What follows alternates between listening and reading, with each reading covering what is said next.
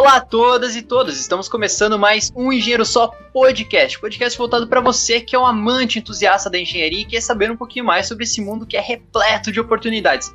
E hoje, nesse terceiro episódio do Engenheiro Só Podcast, estou aqui com elas, a Giovana Ferreira e a Isadora Sintra, engenheiras civis formadas pela Universidade Federal do Paraná e fundadoras da Ecogai, uma empresa sobre é, uma engenharia mais sustentável e voltada também para o meio ambiente, que é uma coisa fundamental hoje em dia.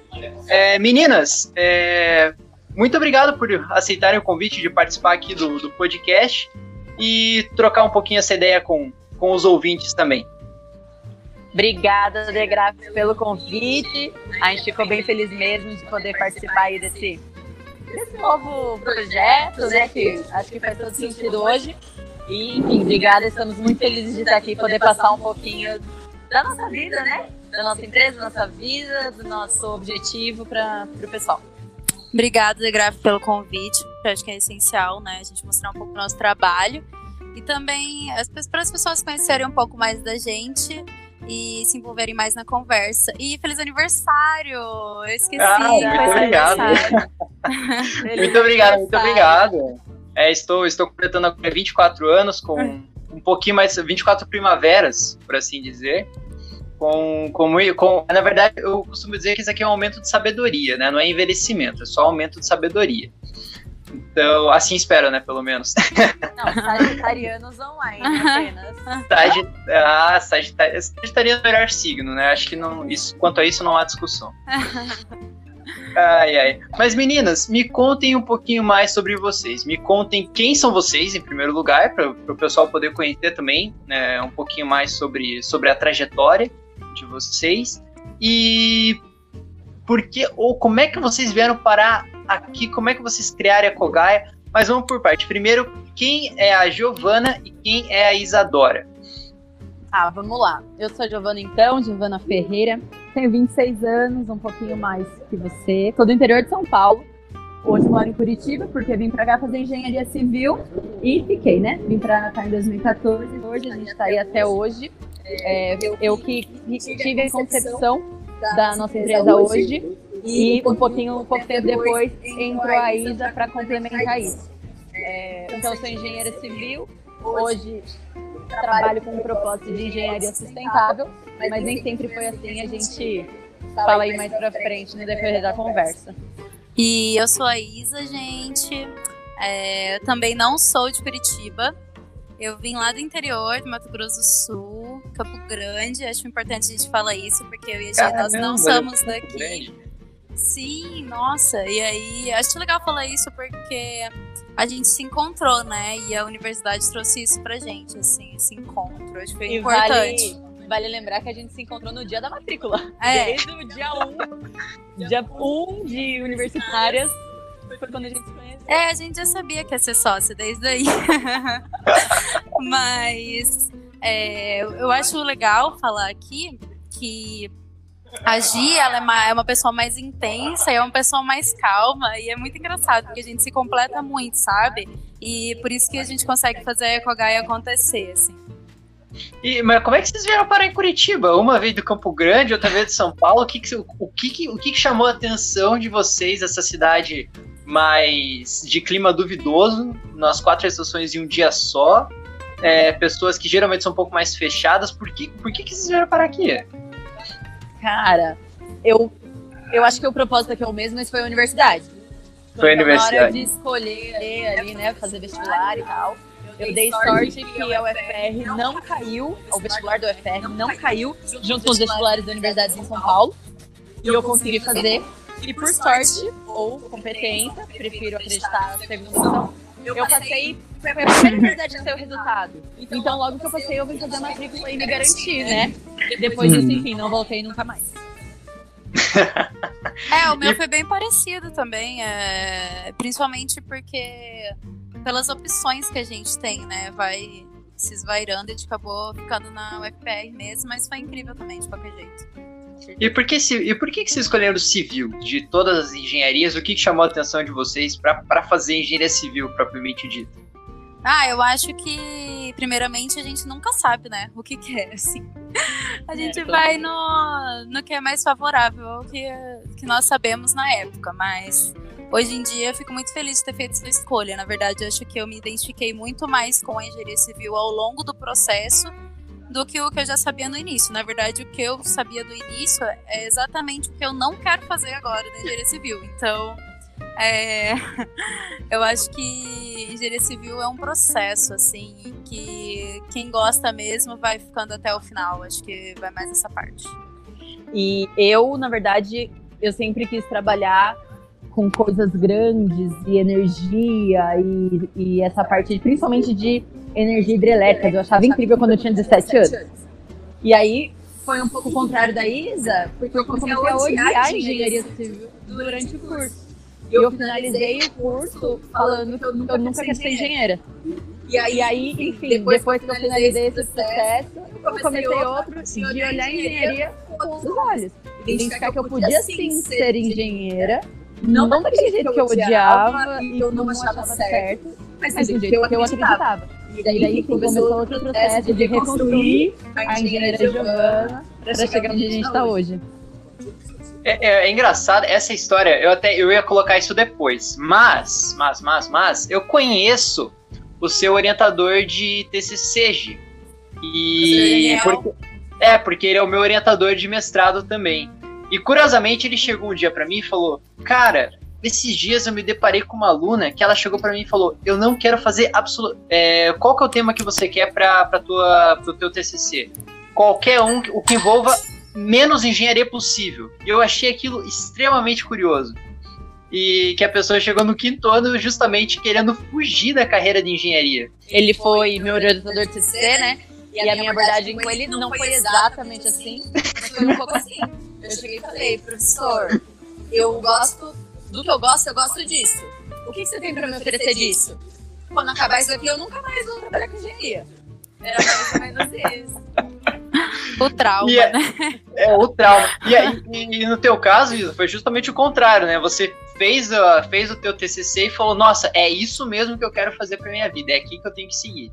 Sim, né? é porque eu percebi que eu queria mudar o que eu sabia da engenharia civil e ao longo desse processo, no final, eu falei, nossa, é isso que eu quero. Eu quero trabalhar com sustentabilidade e eu quero continuar nessa linha e eu não posso deixar de investir na engenharia, sabe? Depois de tudo que, que eu enfrentei aí.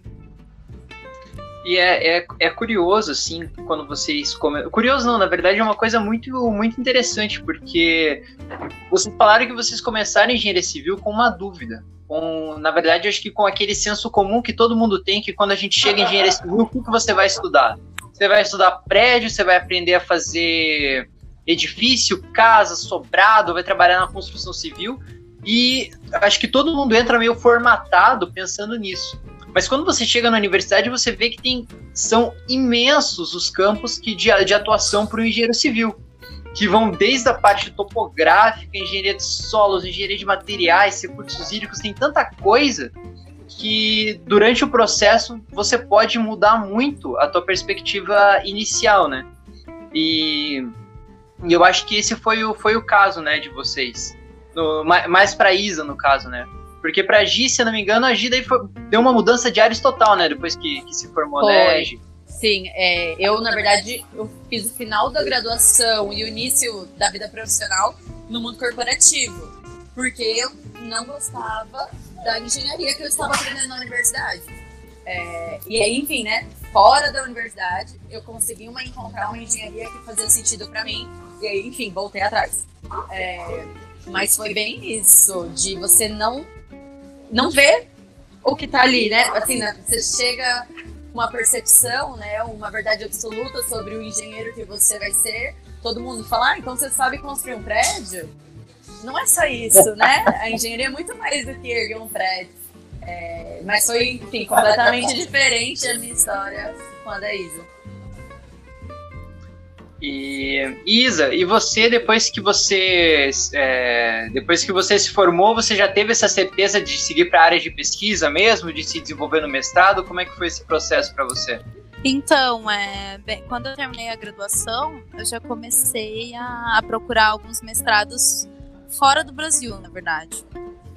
É, só que é muito complicado você conseguir um mestrado fora do Brasil se você ainda não desenvolveu tantas pesquisas, sabe? Então você tem que investir muito em pesquisa antes de querer fazer um mestrado fora, assim. E mas eu já queria, eu acho que, que eu não queria ficar para trás no, nos estudos, assim, eu quero sempre estar me aprimorando. E aí, como veio a pandemia e eu não consegui fazer o mestrado fora, eu acabei me inscrevendo no mestrado metade de 2020, né? E, e por isso que eu continuei pela UFPR mesmo, que é uma instituição que eu gosto e que, e que eu defendo aí. E me conta uma coisa, é, agora. Gi, depois que você se formou, se eu não me engano, você trabalhou na. Você falou que você, é, digamos, começou a entender engenharia melhor dentro do mundo corporativo. E, e, onde que você trabalhou? Como é que foi a tua experiência nesse mundo corporativo? É, que atividades que você exercia? É, eu consegui né, um estágio na Ambev, em 2017, eu ainda estava na faculdade. E fiz lá quase dois anos de estágio na Ambev, fui efetivada no último ano da faculdade. E sempre trabalhei na área de gestão. Então lá dentro a gente trabalhava com parte de gestão de gente. Eu trabalhava mais com a parte de gestão de gente. Então a gente falava muito de indicadores, de remuneração, de acompanhamento, de gestão de meta, é, a parte de gestão e um pouco da parte de gente, que entra a parte de recrutamento, de controle de jornada, uma pouco de legislação. Então era um mundo completamente diferente da engenharia mesmo. É, fiquei lá três anos no total na Ambev e saí da Ambev para ir para High Technologies, que é uma startup aqui em Curitiba, na área da saúde. Eu, na época, a minha ex-chefe da Ambev me chamou para trabalhar com ela na High e eu fui para ver a experiência de trabalhar numa startup. Era a mesma área, tanto na Ambev quanto na High. Claro em proporções completamente diferentes. Eu estava na maior cervejaria do mundo e de repente numa startup que nem sabia que ia crescer porque a pandemia ainda não tinha começado. Então, tipo, foi uma mudança de cenário corporativo bem grande. É, enfim, e dentro desse, dessa vida corporativa, eu via que eu também não estava satisfeita com aquilo. Então, eu não estava satisfeita com a engenharia tradicional que eu aprendi na universidade. Eu não estava satisfeita com o mundo corporativo. E aí, enfim, para ficar satisfeito, você vai buscando soluções e que e cheguei aqui hoje, é, voltei para engenharia, uma engenharia um pouco diferente do que eu conhecia antes, mas voltei e estou muito feliz. Acho que hoje satisfeita. Não posso dizer que para sempre, mas hoje eu estou muito satisfeita com o que eu escolhi. Mas é muito legal essa, eu acho que essa, essa coragem de, de, por exemplo, sair de uma Ambev que você já é, é, tem uma estrutura toda consolidada, você tem todo um aparato ali trabalhando junto contigo, você tem vários colaboradores, várias pessoas, sistemas bastante complexos, acredito eu, é, de, de, gestão de pessoas, né?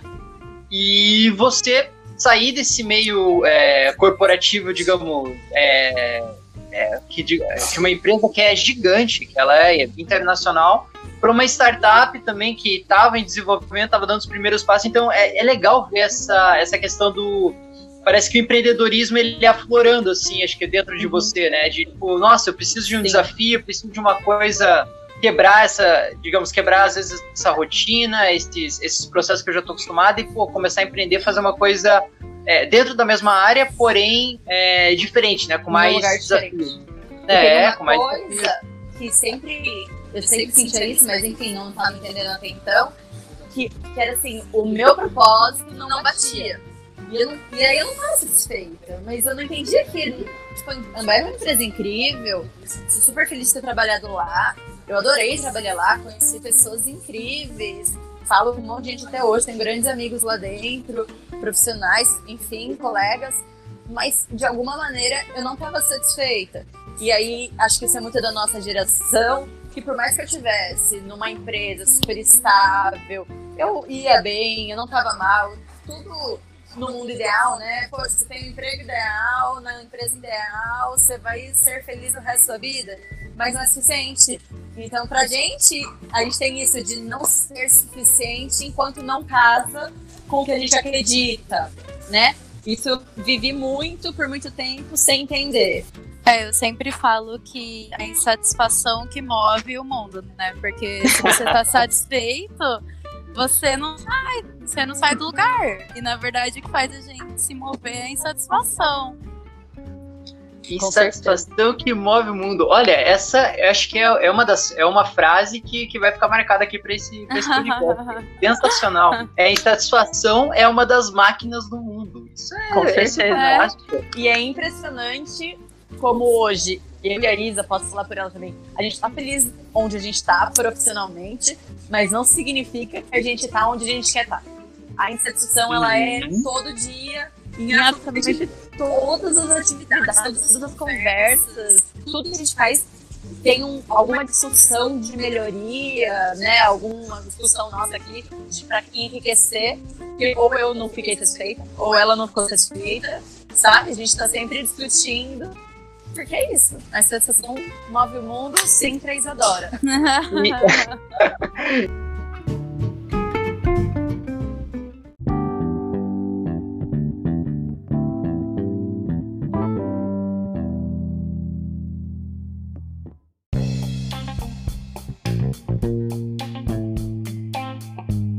dentro disso, meninas, é, eu queria perguntar para vocês de onde surgiu a ideia da EcoGuy. Primeiro, em primeiro lugar, quem, quem que teve essa ideia de vocês? Ou foi uma, uma conversa entre vocês duas? Ou uma que já chegou com a ideia já mais ou menos é, desenhada e apresentou? Foi. Como é que surgiu a, como é que surgiu a EcoGuy? Foi com a Camila Davis. Não foi nem com a Isa o começo de tudo.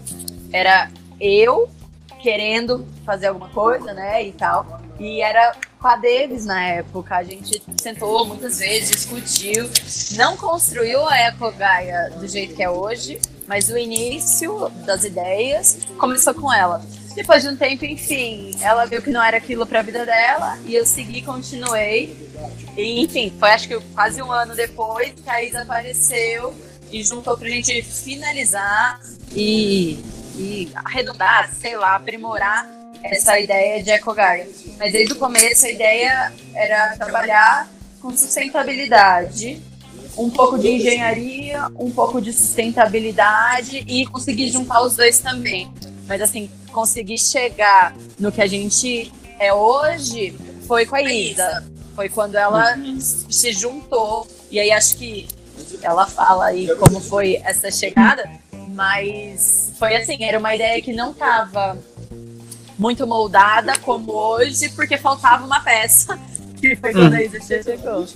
É, Isa, como é que foi pegar esse, esse, esse barco? Esse pegou, na verdade, o, o ônibus andando, né? Pegou o bonde andando, subiu no bonde e reformou o bonde ainda.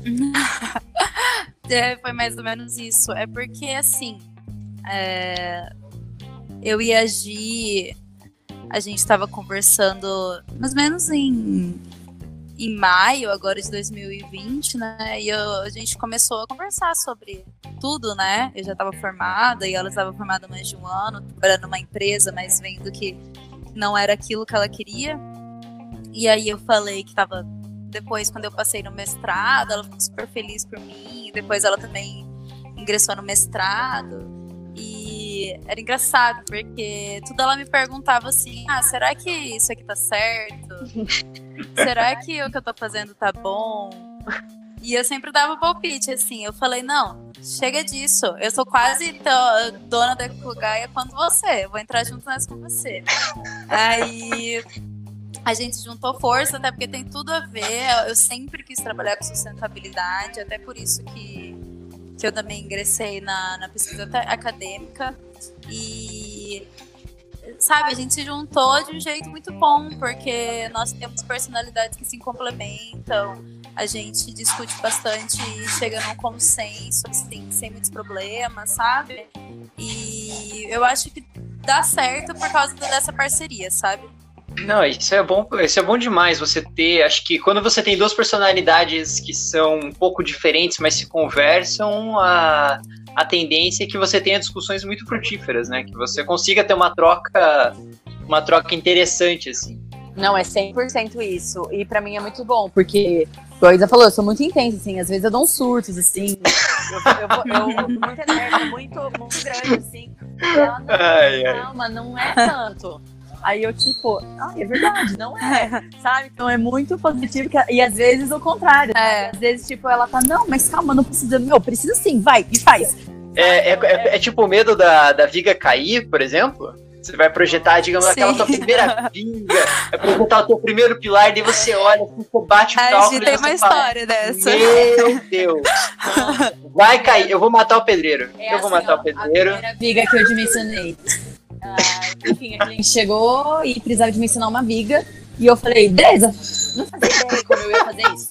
Não tinha a menor ideia. beleza, não interessa, eu vou falar que sim, eu vou fingir que eu sei. Depois eu que lute para descobrir como que faz e fazer a tempo. Então, esse meu, é, meu instinto de, tipo, eu falo que sim, não interessa se eu não sei, eu finge que eu sei, depois eu descubro. E a Isa tem mais o contrário. De, de, tipo, não, calma, eu ainda não sei fazer isso. Deixa eu ter uma noção pra eu saber falar. Então a gente se complementa muito nisso, porque eu posso chutar o balde num nível que eu não consegui, sabe? E ela sempre puxa pra trás. tipo, calma, talvez isso ainda não, né? Calma. Mas, mas é, essa questão de você, de muitas vezes você ter o, é, o teu, você falar que às vezes você conhece uma coisa que você, não, não, pode deixar que eu dou conta, que eu vou fazer. Isso até me lembra uma história do, do Ale Costa, que é o diretor hoje da Cacau Show. Quando ele começou, se não me engano, ele tinha pegado, ele, ele vendia chocolate na rua, assim, coisa, tipo, super simples, era vendedor de rua e tal, chocolate.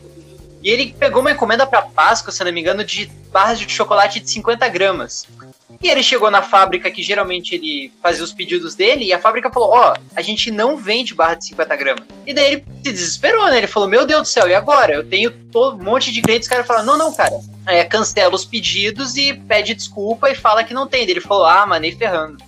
Nem uhum. ferrando que eu vou fazer isso. Daí ele foi lá, encontrou uma, uma senhora que produzia chocolate também na rua dele e ele se juntou com ela para eles produzirem e atenderem, né, durante a, durante a Páscoa lá, a encomenda que eles tinham. E os dois se mataram de trabalhar, mas conseguiram atender a demanda. E foi aí que surgiu a Cacau Show. Então, Legal, é, todo mundo brinca que ela, ela surgiu assim muita, é, de, um, de um equívoco, né? De uma coisa assim que você falou, poxa, eu já tenho todas essas pessoas, eu já, por exemplo, eu já tenho a demanda. E a coisa mais difícil de você ter é a demanda. Agora eu vou falar que eu não consigo? Não, pera lá. Eu tenho que dar um jeito nisso. E você me falando me lembrou muito disso, assim, de falar, pô, mas eu, eu ainda não sei, mas eu vou saber. Eu vou e saber e eu, eu vou te entregar uma viga. Eu acredito muito, muito nisso por conta da universidade mesmo. Poxa, por mais que eu não soubesse de cabeça, não lembrasse, né, como dimensionar uma viga, por exemplo, é lógico que eu vou voltar ali para as matérias que eu fiz e eu vou conseguir. Então eu tenho muito essa, essa consciência, essa segurança que a universidade passou pra gente de desenvolvimento mesmo, de que você consegue sim. Você, você se formou numa universidade boa, reconhecida, você aprendeu o grosso, entre aspas, de tudo que você precisa saber. Então, isso me, me dá um pouco de segurança, mas assim, às vezes não precisa tanto.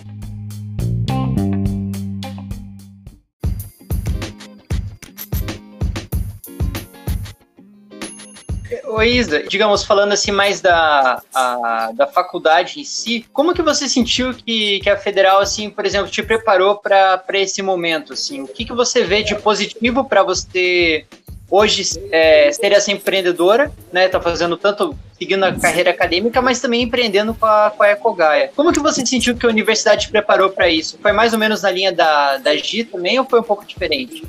Não, foi mais ou menos isso mesmo. Acho que desenvolvimento pessoal acima de tudo.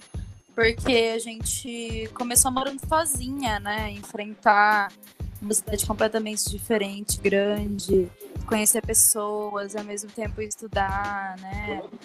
Acho que tudo envolve tudo envolve isso, do desenvolvimento pessoal, a coragem, é, correr atrás e não esperar que aconteça alguma coisa. Acho que a faculdade ensinou muito mais isso do que a uhum. técnica. É. A técnica, ela tá lá todo dia e a gente pode aprender, mas é, eu acho que o o individual, o que a gente quer para a vida profissional que, que faz a gente envolver a técnica nisso. Assim. E realmente, a técnica ela existe, mas tem muita coisa que não é passada que a gente tem que aprender por fora, sabe?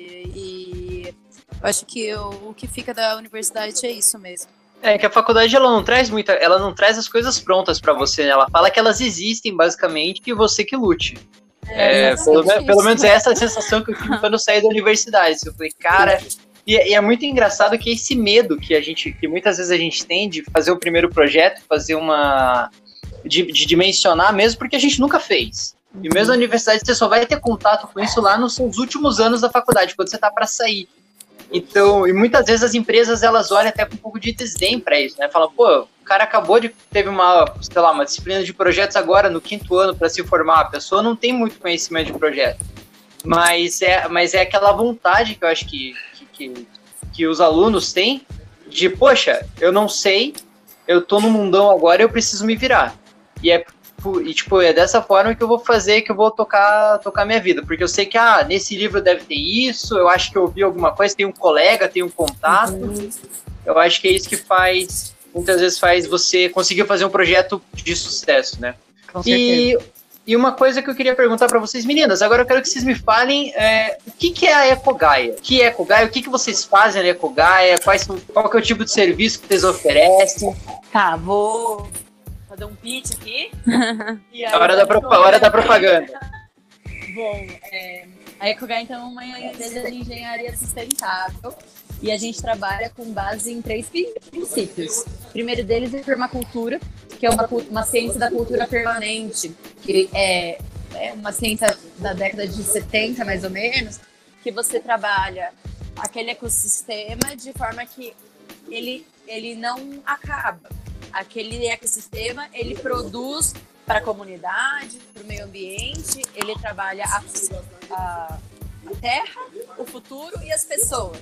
E envolve aquele ecossistema e aquele, aquele lugar se torna infinito, vamos dizer assim, que é a cultura permanente. O segundo princípio é a economia circular, que nada mais é do que não existe lixo, não existe jogar fora.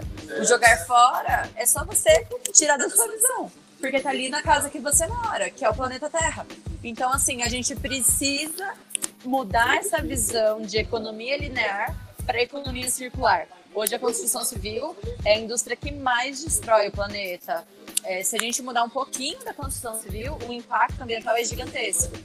E por último, a gente fala de tecnologia. Não existe futuro sem tecnologia. É, hoje a construção civil ela é uma indústria muito tradicional e a gente está tentando aqui trazer um pouquinho de inovação, falando de sustentabilidade, falando de tecnologia. É, vou dar a palavra para a Isa para ela falar um pouquinho assim dos nossos produtos, porque com certeza a gente não teria esses produtos sem ela. É, o que a gente pretende passar com a EcoGaia, né? Nós não queremos apenas que as pessoas achem que é um serviço, que a gente está prestando um serviço, mas é sim um produto final. É, principalmente, acho que a primeira coisa, assim, é a conscientização das pessoas. Porque muita gente acha que, que engenharia é só ir lá, assinar um papel e você faz Dimensionar umas vigas e tá tudo certo, É, né? sabe? Então, assim, a primeira coisa, eu acho que é informar e conscientizar as pessoas, que são os nossos canais, que a gente está aí pelo Instagram, pelo LinkedIn, pelo Facebook. Então, a gente está tentando alcançar o máximo de pessoas que a gente consegue para que elas entendam o que é engenharia com sustentabilidade, né? Porque muitas vezes chega um cliente que não entende o que é o processo e a gente tem que explicar tudo, e tudo bem, porque a gente quer que isso se perpetue, entendeu? Que cheguem várias pessoas. E os nossos produtos que a gente fala é uma casa sustentável, autossuficiente. Então, é com captação de água, da chuva, é, reuso da água também saneamento sustentável voltado para o tratamento de esgoto sustentável, né? Quando você não tem ali acesso à, à coleta a coleta local.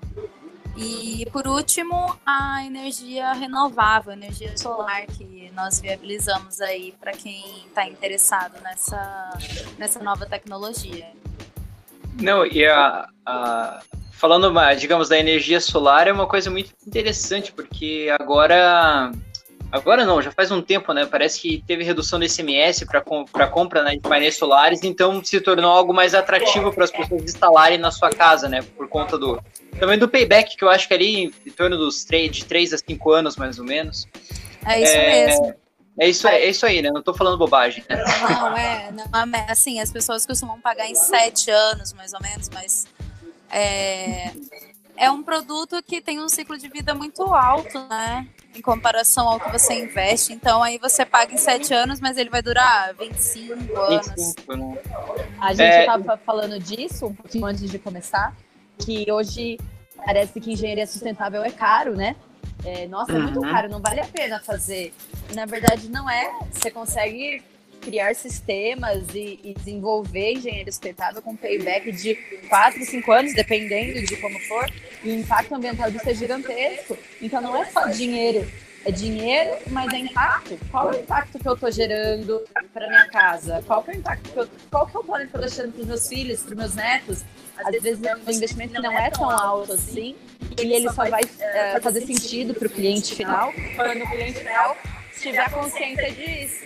Que é, é para isso que a gente trabalha, a gente está conscientizando, trazendo educação ambiental é, para a população, para a sociedade, né? Graças a Deus, tá cada vez mais em alta, cada vez crescendo mais. E a gente consegue ver em muitos lugares o tempo todo como é importante falar de sustentabilidade para que a vida no planeta Terra seja eterna. Vocês estavam comentando os três princípios né, da, da EcoGai. Esses princípios eu vi que era é a permanência, né? De você ter uma, ter uma cultura permanente e não descartável. A, o fato de não existir lixo. De, o lixo, na verdade, é, esse, esse, descarte para um lugar que, digamos, eu não, se, eu, se eu não estou vendo mais é lixo. Eu só descarto lá, pronto, acabou. E qual que seria o terceiro princípio que eu, eu acho que eu acabei perdendo um pouco? É tecnologia. Tecnologia, tecnologia. certo. É, trabalhar com tecnologia quando a gente fala de projeto em BIM, coisas assim. Uhum. Não, bom, tecnologia BIM é uma tecnologia que ela, que ela chegou para ficar, né? Quando você começa a integrar os processos, o teu planejamento ele fica, ele fica muito mais, uh, mais assertivo, né? E, é. e, você, você já trabalha com BIM então também? Eu comecei a estudar para a empresa. Uhum. É, inclusive, é, parte do meu estudo do mestrado, da economia circular com BIM. Não, e é bacana assim você. Eu, eu acho que essa questão de você já pegar as coisas no mestrado para você conseguir aplicar na empresa. Isso é uma coisa. É, é, como se você tivesse um retorno imediato de todo o conhecimento que você está adquirindo né, no, no teu estudo. Essa é a ideia. Coisa... É, é, exatamente. É. ai, ai, e vocês também falaram um pouquinho da economia linear e economia circular. O que, seria economia circular para quem não está familiarizado com esse termo? Tá. Hoje, a gente vive quase 100% aí no planeta é, baseado na economia linear. Ou seja, você tira o recurso da natureza, transforma ele, faz uma manufatura, usa, descarta e devolve para algum lugar da natureza que seria o lixo entre aspas. Na economia circular não existe retirar e devolver e acabou. É, a gente chama de cradle to cradle, que seria o sistema do berço ao berço. Ou seja, você vai lá e tirar o recurso da natureza, vai manufaturar, vai usar, e quando ele deixar de ser é, usável naquele sistema pré, é, pré-determinado, você vai pegar esse resíduo, entre aspas, e colocá-lo de volta no sistema como recurso em outro lugar, ou até no mesmo.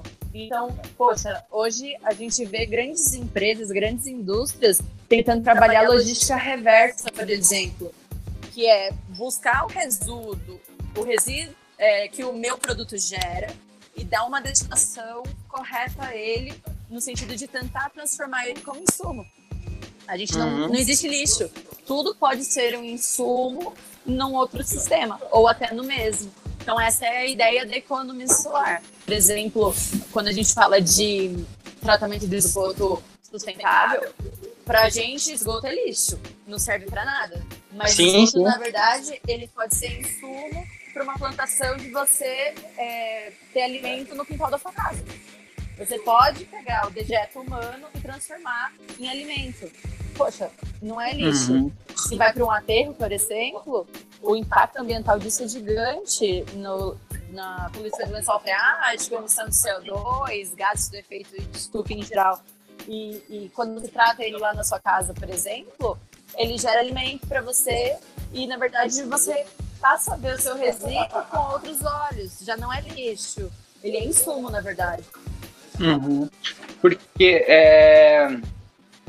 quando você falou do, do esgoto, eu me lembrei de um, eu esqueci o nome do documentário, mas é um documentário que está na Netflix que ele fala sobre as perspectivas do, do uso da água para o futuro. Porque hoje a gente tem essa questão de, de estar vivendo uma, uma crise hídrica, né, de, de muito consumo de recurso, e você não ter, digamos, a, a previsão de você realmente obter esses recursos de volta no futuro, ou seja, os recursos são finitos e a gente está caminhando para o fim desse recurso. E quando você falou da, do esgoto, me lembrou uma vez também que eu estava na Ilha do Mel e tem uma estação da Sanepar lá e você pode pegar água direto da que é, que é a água do esgoto mesmo, que ela é tra totalmente tratada, limpa, tudo certo para você consumir diretamente ali, tipo num bebedouro que eles deixam. Que eles deixam. Você sabe, sabe como é que é, né? Isso eu acho que é uma coisa, é uma coisa muito legal assim de você ver esse, esse retorno assim da de você reutilizar, você é, reutilizar a água, né, que antes você falava, pô, é esgoto eu vou descartar aqui no, no mar, por exemplo. Não, pera lá. Se a gente tratar, se a gente der uma destinação correta, fazer os tratamentos que são necessários, a gente consegue é, consumir, de consumir de volta esse recurso.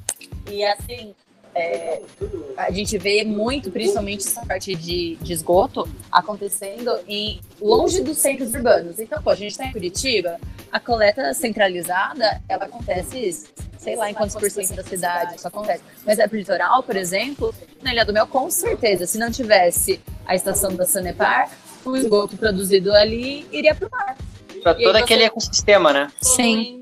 O oceano aqui, o litoral do Paraná. Então, assim, principalmente litoral, interior, em fazendas, esses lugares mais afastados, onde a prefeitura não chega, é, a gente tem o costume de poluir, quando na verdade é tão simples não poluir e ainda trazer uma fonte, algum insumo para você. E, e, dentro da e dentro da Ecogaia vocês também estão trabalhando com, com parceiros, assim, com, com, com outras empresas, é, outras pessoas que também estão empreendendo junto com vocês? Sim, é, na verdade nós temos muitos amigos, né, recém-formados, que também nos ajudam aí na, nessa empreitada. Mas quando é preciso, a gente indica alguns amigos arquitetos, precisa, sabe? A gente faz uma consultoria entre amigos com outros engenheiros. É sempre assim. Quem tá sempre com a gente quase todo dia aí é a Nicole, né? Com a Cantor Engenharia. A gente já faz uma propaganda dela aí.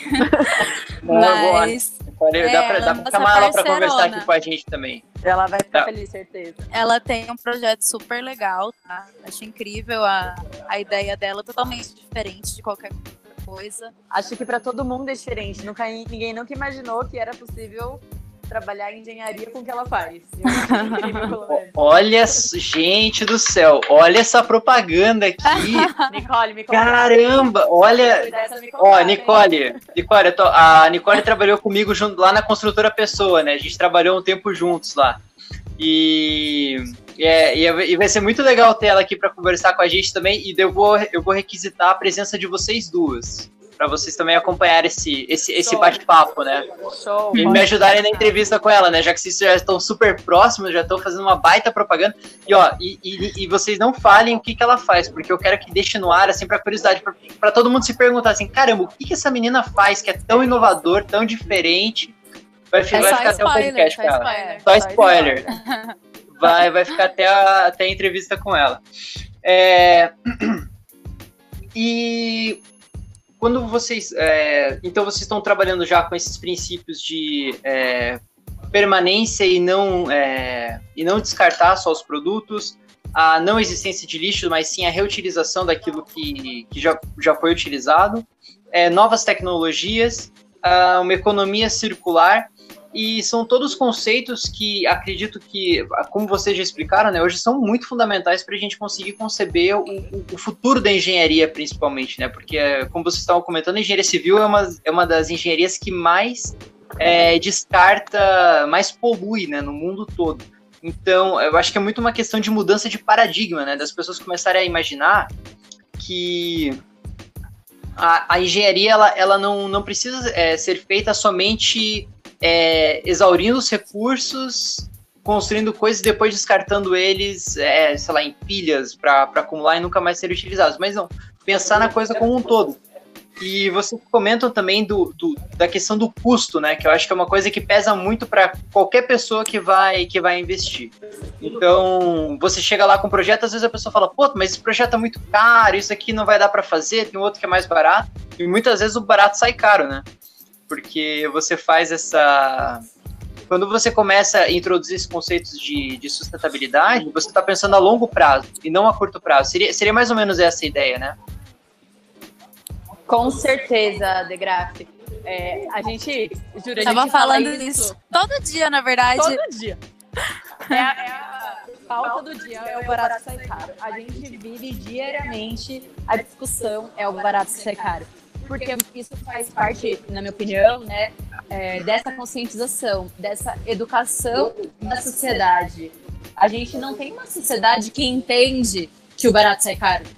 Né? É difícil você é, chegar no cliente final, por exemplo, e ele olhar aquilo e ver aquilo como um investimento e como um valor agregado e não como um custo, sabe? Tipo, vai sair do meu bolso. Então é uma discussão que a gente tem muito, praticamente todo dia, 10 minutos antes de começar aqui, estava falando disso, sabe? É, eu acho que é um desafio para todo profissional da construção é. da engenharia como um todo. Eu acho que faz parte de toda a profissão, na verdade, a conscientização do valor do trabalho. E eu acho que tem duas frases aqui que elas ficam, que é o a insatisfação que move o mundo e que o barato sai caro. Eu acho que essa aqui poderia ser a missão e a visão da empresa de vocês. Porque quando, quando o cliente. vai para o site. E vai para o site essa frase, porque olha, as pessoas. E, é muito. É, é, muito legal, assim, quando, quando a gente comenta assim, ah, o barato sai caro. E pelo menos eu ouvi meus avós falando isso, meus pais falando isso. E é engraçado que a, a, cultura é justamente essa. O barato sai caro, mas você prefere o que é barato. Porque você, a, a, a gente acho que às vezes está muito condicionado a pensar no agora e não pensar lá na frente. É, eu acho tipo, que isso é o meu eu do futuro que lute depois pra. O meu eu do futuro que lute, que se dane. Pô, vou comer essa 30 coxinhas hoje, cara, quando, é. sei lá, semana que vem eu vou pagar na academia, tá tudo certo, e daí você não paga e daí você já, já fica puto porque você não pagou na academia, e você fala, ah, quer saber, eu vou enfiar um pé na jaca mesmo, que é, depois eu... E daí é você isso. vai afundando e você não consegue sair da ladeira. De repente você tá numa bola de neve, ladeira abaixo. É, exatamente. É Mas é que é difícil reeducar o hábito de consumo das pessoas. Acho que tá, tá muito relacionado a isso, né? Sim, com certeza acho que é muito, é muito também pela dor, sabe? Eu acho que, que a educação, assim, às vezes ela. É, é, triste dizer isso, mas muitas vezes ela vem pela dor. Então pode ser tanto pela, pela dor financeira, ou seja, você constrói uma coisa que ela. Você pagou mais barato no início, mas depois ela te deu muita manutenção, deu muito problema. E você vai sentindo, porque toda hora você tem que estar tá tirando o teu bolso, investindo naquilo, e você fala: caramba, pô, se eu tivesse aceitado outro projeto, se eu tivesse feito de outra forma, hoje, sei lá, eu eu teria economizado 30%, 50% às vezes do, do, quanto eu já gastei com, com a outra empresa, né? Que está me dando problema até agora.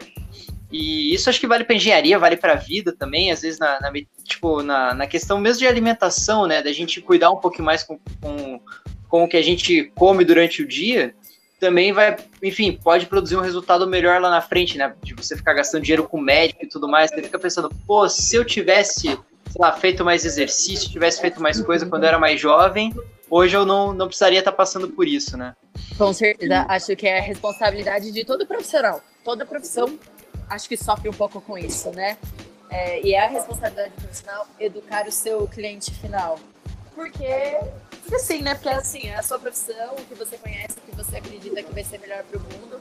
É, e faz parte, acho que atividade número um nossa é essa conscientização, é levar conhecimento, é mostrar que é importante sim, não é só financeiramente. A importância não está só na grana, ela está também no impacto que você está levando pro, pro planeta, sabe? O planeta ele é um ser vivo assim como você. E ele também pode morrer assim como você. Então é nossa responsabilidade mostrar isso para nossos clientes. E você se acha que na faculdade isso faltou um pouquinho? Essa, talvez essa, essa noção, esse tipo de, de ensinamento ele ficou ficou pendente na faculdade ou vocês acham que ele, digamos, que ele foi propagado e, e graças a isso vocês é, entraram nesse mercado, né, nesse nicho, na verdade? Então, pelo que eu vejo, ele, ele existe, essa conscientização ela existe, né? Quando, principalmente, eu gosto muito das matérias assim relacionadas a saneamento, enfim, é, você está sempre falando que precisa mudar o que já existe. E aí essa indignação, ela vai, ela fica na nossa cabeça uhum. e depois ela vira uma ideia. E acho que não só a universidade, mas a nossa geração, foi o que a gente falou um pouco antes. Hoje, pelo menos na nossa sociedade, aqui no nicho que a gente vive, é muito difícil você encontrar alguém que não dê valor mínimo ao algo sustentável. Não existe ninguém quase hoje é, enfim, na nossa sociedade, né? Falando aqui na nossa bolha, na nossa bolha é, não existe ninguém que não, não vive um pouco sustentabilidade, não necessariamente na construção civil, é, porque não é só a construção civil, é um monte Sim, sim, é, é, é, a vida, né? É tudo tá, é tudo tá, inter, tá tudo conectado, eu acho pelo menos, né? Tá tudo interligado. A gente tem que pensar grande, tem que pensar vendo a figura toda, né? Não só é. a bolinha que a gente vive. Então, além da universidade, que te mostra essas indignações, os professores têm esse papel fundamental. O professor, o professor ele é uma pessoa indignada. É um profissional indignado, na minha opinião. Ele está sempre tentando produzir algo, tentando é, desenvolver ou melhorar aquilo de algum jeito. Então, é, a universidade ela traz essa indignação, mas acho que a nossa geração nasceu com ela também. Eu vou parafrasear você que o professor é um indignado por natureza. Eu acho que essa é a terceira frase que dá para colocar, que o professor é um indignado por natureza. É um indignado por natureza. Olha só. Isso, isso tem, tem um quê de filosofia fantástico. É verdade. Pelo menos é o que a gente quer, né? É o que a gente espera dele também. É. Foi o que, que não seja uma conformidade o tempo inteiro. Ah, não, que tem, que tem, olha, não vamos citar nomes, mas tem uns que, olha, é triste, é. né? É triste, é muito triste. Eu ah, eu quero dar aula de costas pra você. Putz, é não, complicado. Eu já ouvi a seguinte frase: é, que a gente não deve andar de bicicleta, sabe? Deve andar de carro, porque andar de bicicleta é, é, é perigoso, que você não faria a tua mãe andar de bicicleta. Um professor que dá aula de transporte, sabe? Poxa, sabe? Não, é, um, é, um, é, o, é o caminho da sustentabilidade, é o caminho do futuro, né? Quando, é. das smart cities. É. Ah, é.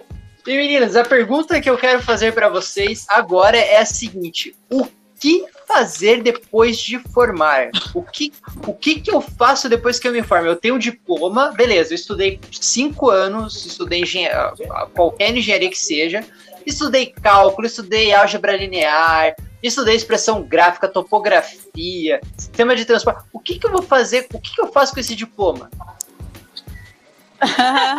a gente tirou aqui. Primeiro você tira uma foto bem bonita dele. Registra. Fala para todo mundo que você conseguiu, principalmente aquelas pessoas que duvidaram. é, mas é, é experiência própria. No segundo, no momento depois que né, caiu a ficha que eu tinha conseguido me formar, eu só olhei e pensei, meu Deus, eu não sei fazer nada que, que eu fiz nos últimos cinco anos da minha vida. Mas é, foi uma coisa que, que mudou. Isso é o desespero Normal, pós. Né? Pós. É, Depressão pós-formatura, né? É, um pouco isso, assim. Mas assim, é, é uma coisa que já vinha formada na minha cabeça. Eu vou usar o que eu sei para mudar as pessoas, para mudar o ambiente que as pessoas estão inseridas. É, principalmente foi isso. Aí, a partir disso, eu falo, como que eu posso fazer isso? A partir do que eu sei. Foi exatamente isso que eu pensei. Demorou um pouco para essa ideia ser completamente formada, sim. Mas pelo menos eu encontrei a Gi no meio do caminho que estava na mesma história. e eu acho que uma coisa também que é super importante é que não é porque você ser um engenheiro que você tem que ser engenheiro. Acho que primeiro de tudo, senta e, e descobre o que é que eu gosto. O que, que eu gosto, o que, que eu faria para minha vida que eu acordaria todos os dias para fazer aquilo com certeza. Então acho que. O que, que te dá tesão, né? Exatamente. Então, primeiro de tudo, você tem que descobrir o que você gosta. Poxa, se é uma coisa que não tem nada a ver com engenharia, tudo bem, não tem problema. Acho que o importante é a gente fazer algo que faz com o coração e que cause um impacto, aquele impacto que a gente quer, sabe? Então, muitas vezes, né, a gente vê se se forma, eu me formei, tipo, ah, adoro, vou fazer, vou ser engenheira, não ser, eu não sei fazer nada, fiquei cinco anos e não sei dimensionar uma viga. Então, assim, é, eu acho que esse primeiro, essa primeira dúvida, né, ela não precisa. Você primeiro precisa descobrir o que você gosta e o que você quer fazer. E depois você descobre como, depois você descobre se vai ser envolvendo a engenharia ou não, se vai ser numa empresa, se vai ser empreendendo, se vai ser dando aula, enfim. E aí você vai construindo é, essa sua carreira profissional, né? Que com então... certeza não tem fim. Não é uma coisa que você constrói e acaba, né? Você está uhum. construindo todos os dias, do momento que você acorda até o momento que você vai dormir. Então, é, é, basicamente é um processo. Eu acho que tem esse choque inicial, né? Depois de perguntar, o que, que eu vou fazer agora? Mas é um processo de construção, né? É um processo que você vai. Você constrói durante a tua graduação aquilo com base naquela, nas coisas que você gosta. E quando você chega né, no final, quando você tem o diploma na mão, você pensa, pô, e agora? O que, que eu faço? Eu acho que você tem que dar esses passos para trás, olhar e falar, pera, o que, que eu já fiz até hoje? O que, que eu gosto de fazer, o que, o que, no que, que eu sou bom, o que, que, eu, o, que, o que, que eu me destaco. Pode ser um pouquinho acima da média, não precisa ser algo uhum. absurdamente grande. E deixa eu focar nisso que eu gosto, que o resto vai dar certo. Eu vou atrás, eu vou atrás do conhecimento, e isso que você falou, Gil, acho que é uma coisa muito legal, que é, que é um processo, né? Uhum, com certeza. É uma coisa que você continua, e a, e a Isa também, acho que é, nessa, nessa questão também de vocês duas, na verdade, né, estão no mestrado, estão né, buscando esse processo todos os dias, né? Porque ainda mais tratando de um assunto que ele, ele não necessariamente ele é novo, mas parece até inédito, né? Para muitas pessoas, né? Você chegar e falar, você sabe o que é sustentabilidade? Muitas pessoas provavelmente não, enfim, não vão conseguir responder isso. Sim. E é uma coisa legal que vocês estão trazendo isso, estão tentando mudar a cultura, né? Tentando mudar a maneira de você enxergar projeto, obra, gestão, é, organização. E olha, eu acho que isso só tem a, a crescer daqui para frente, que vocês estão sendo, é, acho que até pioneiras nesse sentido, né? Porque eu, eu, particularmente eu não vi nenhuma outra empresa assim que que digamos aborda as coisas que vocês abordam, pelo menos as postagens que eu tô acompanhando lá no Insta. Olha, eu tô adorando, viu? Eu vejo lá, eu falo, caramba, a arte tá muito legal, o conteúdo tá massa. Que e bom. Olha, meninas, é, eu quero agradecer muito, muito, muito a presença de vocês aqui nesse, nesse podcast, por todas as coisas que vocês trouxeram aqui, acho que são coisas muito enriquecedoras. É, vocês responderam a pergunta do milhão, que é muito importante também. E é, me fale onde, onde que as pessoas podem achar vocês, qual é o contato de vocês. Pô, se eu quiser instalar aqui uma, o sistema de captação de águas pluviais, como é que na minha casa, como é que eu faço, como é que eu acesso vocês? É, falando um pouquinho das nossas redes sociais, então. Nosso Instagram é ecogaia.eng, ecogaia com K. No Instagram você acha por aí, Facebook também, LinkedIn Ecogaia Engenharia. Mas fiquem à vontade para mandar e-mail, giovana.ecogaia.com.br, isadora.ecogaia.com.br, contato.ecogaia.com.br. É, a gente está aí disponível para todo mundo. Não precisa ser para instalar um sistema de captação, que seja para conversar, trocar ideia. Todo contato e toda discussão é enriquecedora. Pode chamar a gente para o happy hour, a gente também está aceitando. ai, ai. Bom, eu vou deixar a descrição então do site da, das meninas da, da Ecogaia na, na descrição então desse, desse podcast, vai estar ali no, junto com a descrição do episódio. E meninas, quero agradecer mais uma vez a presença de vocês, agradecer a tudo aquilo que vocês estão, estão agregando, que vocês estão construindo. Desejo muita sorte na, sorte e, e, e, bastante competência que eu sei que vocês têm de sobra nessa, nessa trajetória de vocês, que seja muito enriquecedora, muito bacana e que vocês continuem construindo um mundo mais sustentável, com uma reutilização maior dos recursos que a gente muitas vezes descarta e voltado é, realmente para a sustentabilidade, para uma economia circular, para uma nova maneira de enxergar o mundo e a engenharia. Então, muito obrigado a vocês. Obrigada, e... obrigada. É, obrigado pelo convite. Sucesso nesse podcast. Sucesso do mundo que vai bombar. Aí chama muito a gente obrigado. pra comer bolo que a gente faz máscara.